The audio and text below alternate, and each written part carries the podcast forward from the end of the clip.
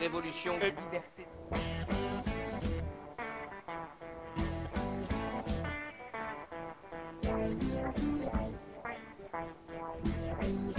Révolution et liberté.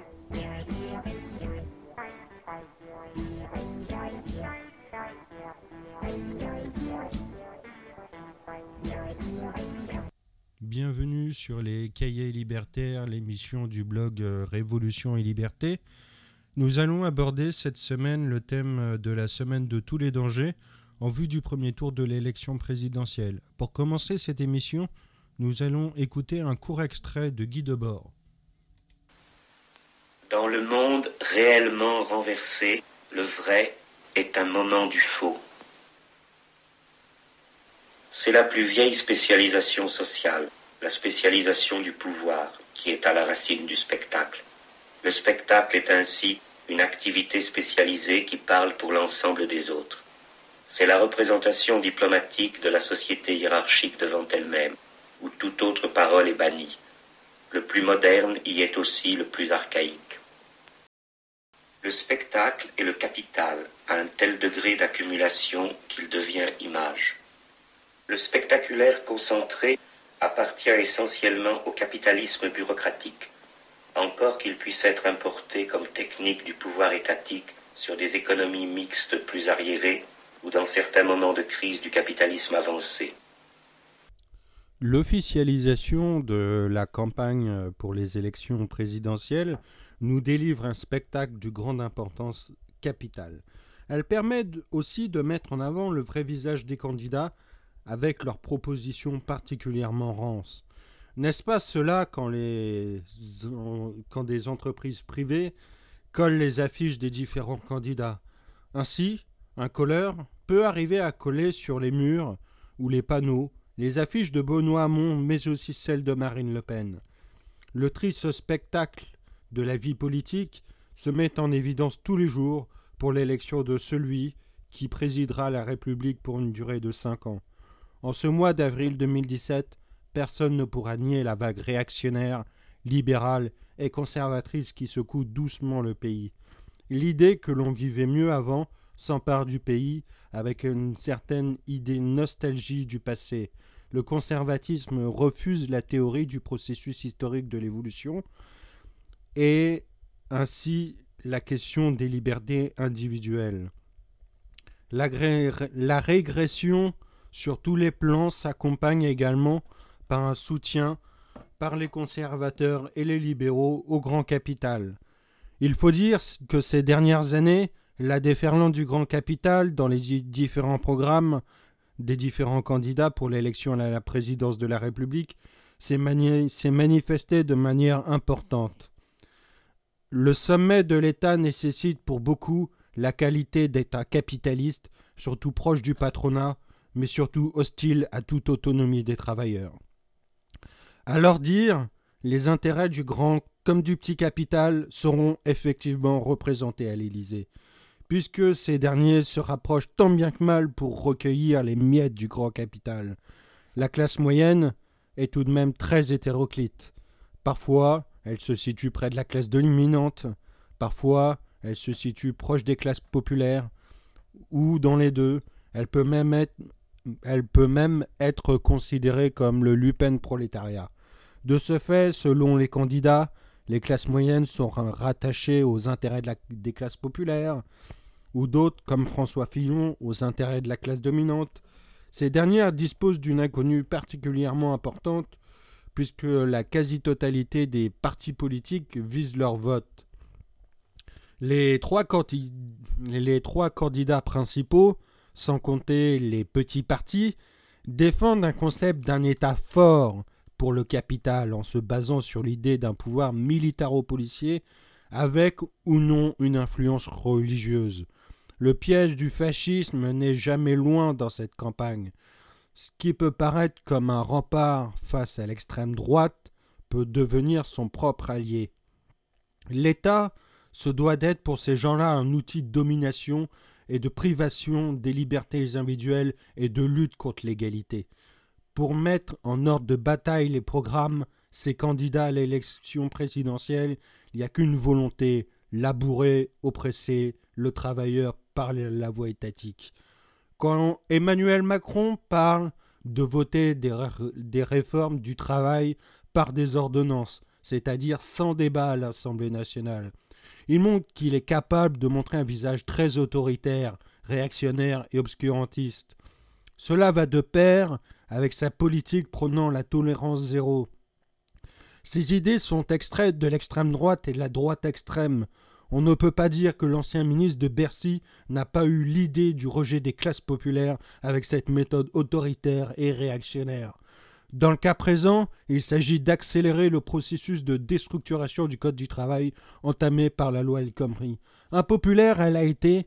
Impopulaires seront les réformes proposées par M. Macron, autant sur la forme, sur le fond, que sur les méthodes qu'il souhaite mettre qu'il souhaite mettre en œuvre pour arriver à ses fins. Le 49-3 n'a toujours pas été digéré par les classes populaires. Les combats policiers, militaires ou religieux au nom d'une patrie ne peuvent qu'envoyer les prolétaires dans les vastes guerres ouvertes, mais aussi dans des guerres civiles mélangeant l'aspect religieux, racial, ethnique ou d'orientation sexuelle. Emmanuel Macron se réclame d'ailleurs de cette patrie, ses partisans se considèrent comme des patriotes. Inexorablement, la patrie n'a jamais été l'intérêt du travail, n'est pas son intérêt et ne le sera jamais. Les prolétaires des différents pays s'affrontent dans une concurrence entre eux au nom de ce patriotisme. Sous le libre-échange ou le protectionnisme, il s'agit avant tout de défendre l'intérêt des classes dominantes pour ceux qui ont recours au patriotisme. Mettre en avant le drapeau national, de Mélenchon à Marine Le Pen, il y a une volonté de se réfugier dans l'identité de la nation pour retrouver l'intérêt d'un peuple. Et de ce fait, nous aboutissons à quatre formes de populisme le populisme des classes ouvrières, le populisme des entrepreneurs, le populisme des retraités ou encore le populisme nationaliste. Entre la gauche radicale, la droite, la droite extrême et l'extrême droite, chaque populisme agite le drapeau tricolore pour tenter de fédérer selon les différentes thèses. Le décalage sur l'échiquier politique, de nombreux candidats à avoir des idéologies pour certains des quatre principaux candidats qui ne sont pas. Un pas vers la droite pousse l'ensemble des candidats vers la droite. Mais de nombreux candidats ne se rendent pas compte de ce décalage. Alors ils affirment que Mélenchon est d'extrême gauche. Bientôt, on dira que Mitterrand était un ultra-gauchiste et même un anarchiste. Aujourd'hui, il faut, il faut le dire que quand on agite le spectre, du, le spectre communiste, il y a une référence manifeste dans, l'introduction du manifeste du Parti communiste de Karl Marx. La décadence en sciences politiques s'illustre en ce moment par ces réactionnaires qui confondent le communisme et la social-démocratie. Il, est, il est, de même que confondent le keynésianisme et le marxisme. Ainsi, Mélenchon n'est ni marxiste ni communiste, c'est un social-démocrate et un keynésien. Mélenchon défend une politique de la demande. Au-delà de cela, il s'agit d'une véritable insulte pour les personnes qui défendent des positions clairement situées à l'extrême gauche. L'abandon de la science politique sert le populisme des plus bas instincts, mais surtout invite le populisme du mensonge du plus haut au niveau du plus bas de la politique. Le mensonge en politique dessert la République qu'ils veulent défendre, mais surtout trahit les potentiels électeurs. Pourtant, de nombreuses personnes se disent de gauche. Macron revendique à ce titre l'usage de ce nom. Dans les faits, ce dernier se situe surtout à droite au niveau du plan économique. Mais on retrouve des traces du quinquennat précédent, notamment sur la question du mariage homosexuel ou des sujets sociétaux. Dans le fond, le spectre de Macron va de Valls à Alain Juppé. Ce qui les différencie, c'est la dialectique. L'un se dit progressiste, l'autre se dit conservateur, comme Fillon. Sur plan économique, les deux ont pour objectif de poursuivre la politique de Jean-Baptiste Say. Les politiques libérales, sur plan économique, s'inscrivent dans une logique droitière.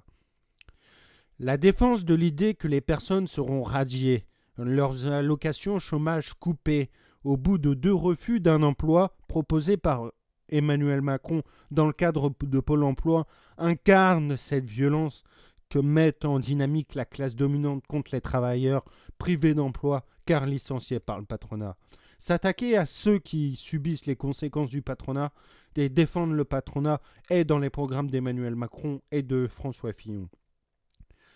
Les conséquences seront un cynisme sans précédent contre les travailleurs qui seront privés de leurs droits les plus importants, à savoir toucher ceux pour lesquels ils ont cotisé. De ce fait, de nombreux prolétaires seront jetés dans les voies du paupérisme, mais aussi on a un risque de, les voir se retrouver expulsés de leur propre logement, avec des conséquences importantes pour de nombreuses familles, ainsi que des enfants qui ne pourront plus manger à leur faim. La politique de l'offre est surtout une politique pour gaver les grandes entreprises, dont l'objectif serait de faire baisser de manière massive les prix à la consommation du fait de la baisse des cotisations sociales patronales, salariales, des taxes et des impôts sur les sociétés. Le spectre d'une politique déflationniste n'est jamais loin avec le concept de la stagflation comme au Japon. Ces conséquences sont désastreuses. On connaît les résultats comme en Grèce. La régression des droits des travailleurs dans l'histoire n'a été aussi haute et aussi massive. Mais surtout, comme la question du progrès a été détournée. Léon Trotsky, dans son programme de transition, affirmait que le mouvement révolutionnaire des masses au contrôle de clics bureaucratiques ouvertement réactionnaires ou conservatrices masquées, entre guillemets les progressistes. La question du progrès et du conservatisme se retrouve entremêlées les unes aux autres. N'est-ce pas les conservateurs qui affirment que dans le cadre des réformes du marché du travail, déclarent que les syndicats sont conservateurs car ils ne veulent pas se soumettre à la logique conservatrice. Les luttes des prolétaires sont toujours considérées comme réactionnaires, conservatrices par les conservateurs. À l'époque, le front se situait dans une logique de défense. Depuis le passage en force de la loi travail par le gouvernement de Manuel Valls, ces derniers sont revenus sur un front offensif pour, arracher de nouveaux droits au patronat, de nouvelles libertés pour l'émancipation des travailleurs. Ce podcast est maintenant terminé. On va, on va sûrement faire dimanche un, podcast spécial sur le résultat de l'élection présidentielle. Euh, entre-temps, euh, je, je, souhaite que euh, soit vous ayez une abstention révolutionnaire, soit que vous choisissez pour la voie du camp des travailleurs. Merci, au revoir.